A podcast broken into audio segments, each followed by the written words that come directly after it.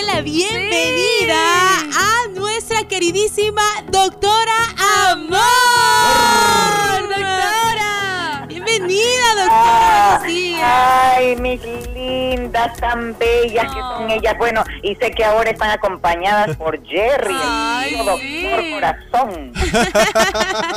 Buenos días, doctora. ¿Cómo está? ¿Cómo amanece el día miércoles? Ah, muy bien, tan lindo que lo pasé visitándolo. Ay, qué Fue bueno. tan hermoso el tiempo compartido con ustedes, con el público y sobre todo con los miembros de la iglesia de Winnet. Así que muy feliz, he regresado con el corazón henchido de amor y lista para resolver ese caso que sé que está bien dramático. Está Excelente. La vida sigue, los casos siguen, doctora. Por acá sí. tenemos un caso que llegó, dice, eh, querido doctor Amor, le cuento que yo no amaba, yo no amaba a mi esposo. Lo idolatraba y me falló. Casi muero. Pero de eso ya han pasado como 20 meses. Duramos 19 años juntos, 12 años de casados y tenemos dos hijos. Un hombrecito de 17 años y una niña de 15.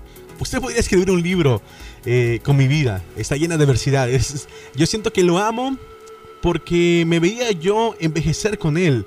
Pero le cuento que ya metí los papeles para el divorcio, ya la confianza murió y yo no puedo vivir con desconfianza. Me conozco, perdonar sí puedo, pero regresar no. Quiero que me ayude a sanar para continuar con mi vida y que otros no paguen los platos rotos. Necesito empezar de nuevo, pero tengo un pequeño problemita. Ahora ya podemos hablar y somos amigos, pero me busca mucho y el problema es que siempre me encuentra. Doctora, pasé de ser su esposa a ser una amiga con derechos. ¿Qué es esto? Me estoy volviendo loca. Hace 15 meses yo lo eché de la casa y se fue como si nada. Y dice, y no sé, le ve ni un arrepentimiento alguno en lo más mínimo. Yo quiero llevar una buena relación eh, con él por mis hijos porque ellos adoran a su papá. Ahora mismo estoy esperando que me salgan lo del divorcio. Vez tenga los papeles en la mano, Dios decidirá mi camino. También quiero comentarle que es muy raro porque él no vive en casa con nosotros, pero ahora viene cada fin de semana y se queda y es como que si nada, eh, nada hubiera pasado. Llega el domingo y se va, él vive con sus padres. Yo sé que soy yo la que está permitiendo que todo esto pase, pero a veces pienso que tengo que aprovechar el poco tiempo que lo tengo, que no quiero estar a toda hora creándole un problema por todo, sino que estoy pensando en disfrutar un día a la vez. Pero así como estamos llevando las cosas, ni él me reclama ni yo le reclamo y la pasamos muy pero muy bien. Nos reímos de todo. Es como que apenas estamos empezando una relación. No sé, estos sentimientos son nuevos para mí. Estoy muy confundida, doctora. Y a veces pienso si es amor, encanto, agradecimiento, costumbre. Solo sé que lo que siento es muy bonito a pesar de su engaño. Pero aquí va una parte muy pero muy importante. Hija, yo, yo no quiero que mi hija el día que un hombre le falle a ella, ella lo deje, quiero que lo deje. Porque si lo hace una vez, lo va a seguir haciendo. ¿Con qué cara se lo voy a decir? En caso tal de que yo volviera con mi ex esposo. Todo es muy confuso, doctora. Espero con ansia su consejo. Wow, qué tal caso, chicos. Realmente es patética la situación de esta Uy, señora. Por una parte, ella no debió caer en el juego de la amiga con derecho, Oh. porque es ser cómplice de la tragedia que está viviendo ella con este marido que le fue infiel y que no se ha arrepentido. Porque el problema principal aquí, Sí. chicos, es la falta de arrepentimiento. Si ustedes se fijan es. al inicio de la carta, ella dice, él no ha demostrado arrepentimiento alguno, se fue de la casa como si nada y también ha regresado a la casa como si nada hubiera pasado. O sea, este hombre se está aprovechando de la nobleza de su esposa, porque fíjense que está en el mejor de los mundos.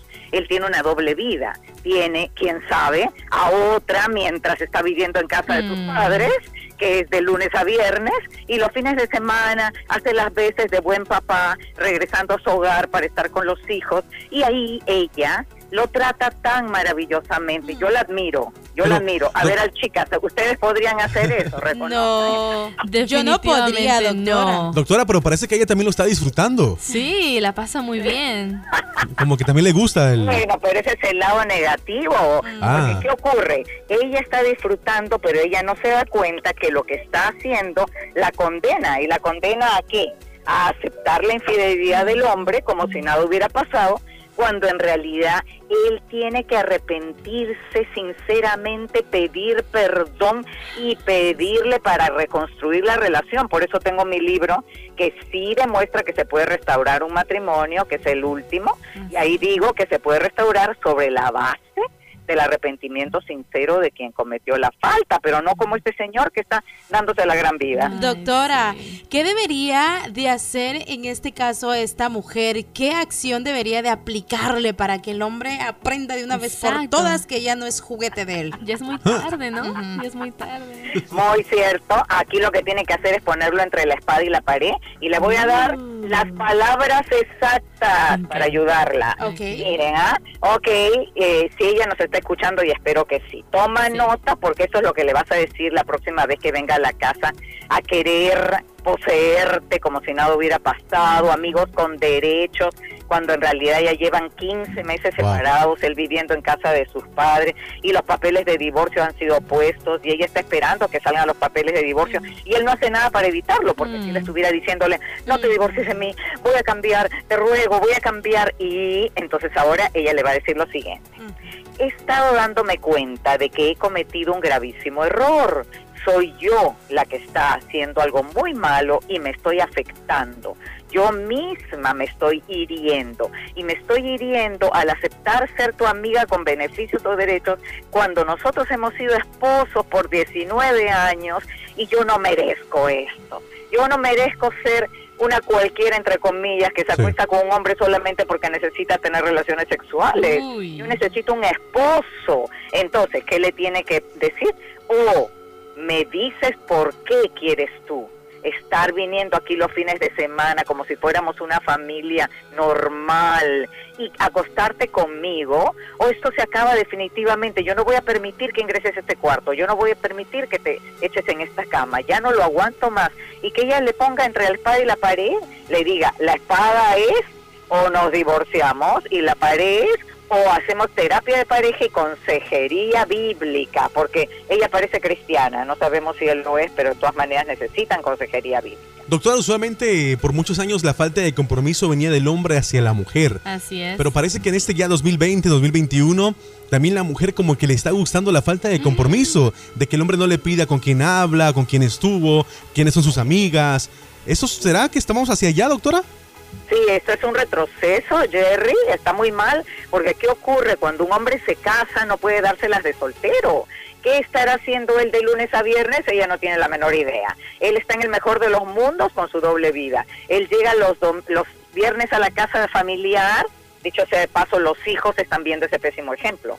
Porque ¿qué están viendo los hijos? Están viendo un papá que ya no vive con ellos y que cuando regresa tiene relaciones sexuales con la mamá de la que se va a divorciar. O sea, los hijos deben estar tan confundidos como esta mujer, porque son adolescentes, atención. Doctora, pero también yo creo que yo no quiero, estoy leyendo el caso y parece como que si ella también era, como que si también ella, esa falta de compromiso le gusta, como que no le reclame que lava la ropa, limpia la casa, eh, hace eso, el otro, parece como que si ella también está cómoda ahí.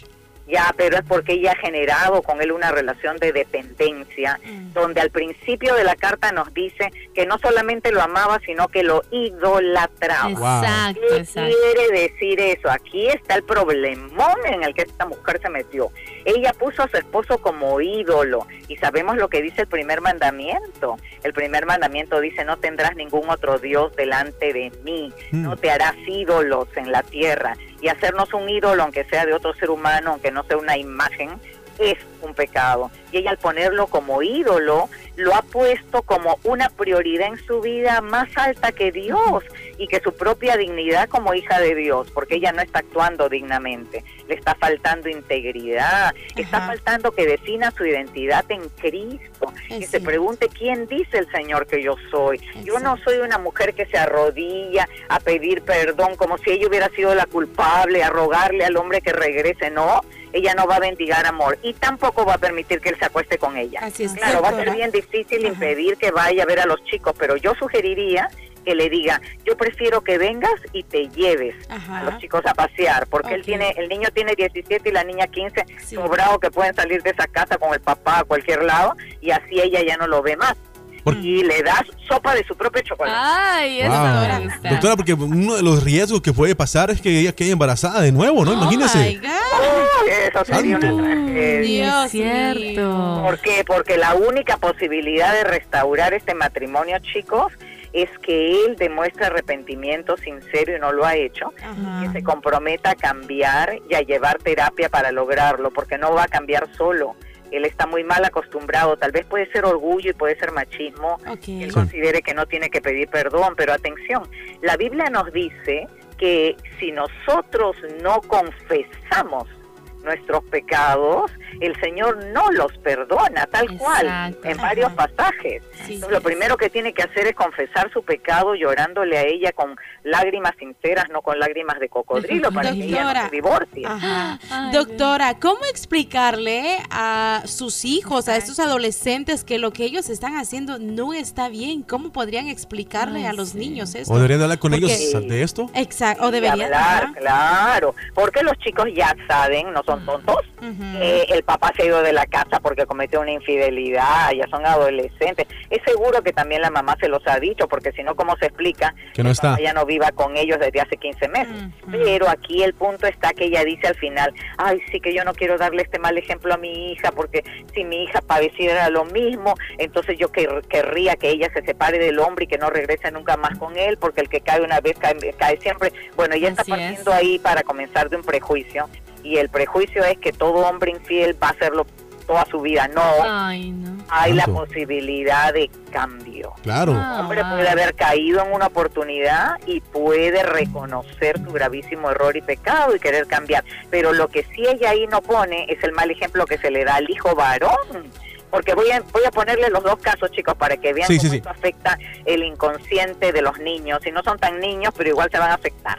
La chica va a ver a su mamá recibiendo al papá todos los fines de semana, metiéndolo a su cuarto y saben que están durmiendo en la misma cama. ¿Usted cree que ella sabe que están teniendo intimidad, la niña? La. Lógico, lógico, Wow. eso es obvio. Entonces ahí la chica piensa, la niña no piensa, bueno, entonces la infidelidad es algo que se debe aceptar dentro de una relación de pareja y una tiene que hacer de todo para recuperar al hombre que ha sido infiel, porque en el fondo no podemos vivir sin él, que es una, una un papel de víctima horrible, ¿no es cierto? Sí, wow. Luego, Sí. el chico, el chico está aprendiendo este rol. El chico dice, wow, qué buena vida la de mi papá, ya quisiera ser yo así cuando Don Juan. grande. Voy a, tener, pues, sí. voy a tener una esposa afuera de la casa y otra esposa dentro de la casa, o sea, dos esposas, y entonces voy de un lado para otro y tengo esa vida tan excitante, con mucha adrenalina.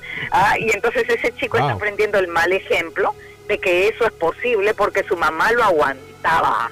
Y si su mamá lo aguantaba, ¿por qué no lo va a aguantar su futura esposa? Ah, Entonces, miren, sí. por el bien de sus hijos, ella tiene que cortar con eso.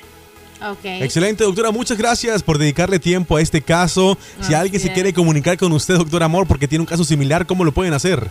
Bien fácil, Jerry. Tienen que escribirme un mensaje de texto, de preferencia por WhatsApp, para pedir consejería, tanto individual como de pareja, al 305-332.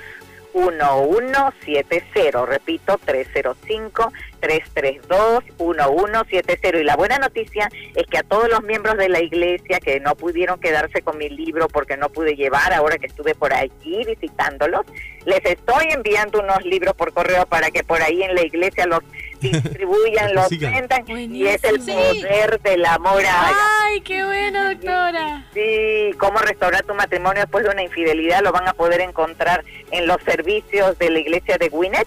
Y también recuerden que tengo mi página web, ladoctoraamor.com, la palabra doctora toda completa. Gracias, chicos, que Dios Gracias, bendiga. doctora. Dios Feliz bendiga, semana, mujer hermosa. Miércoles, bye. Queremos, doctora.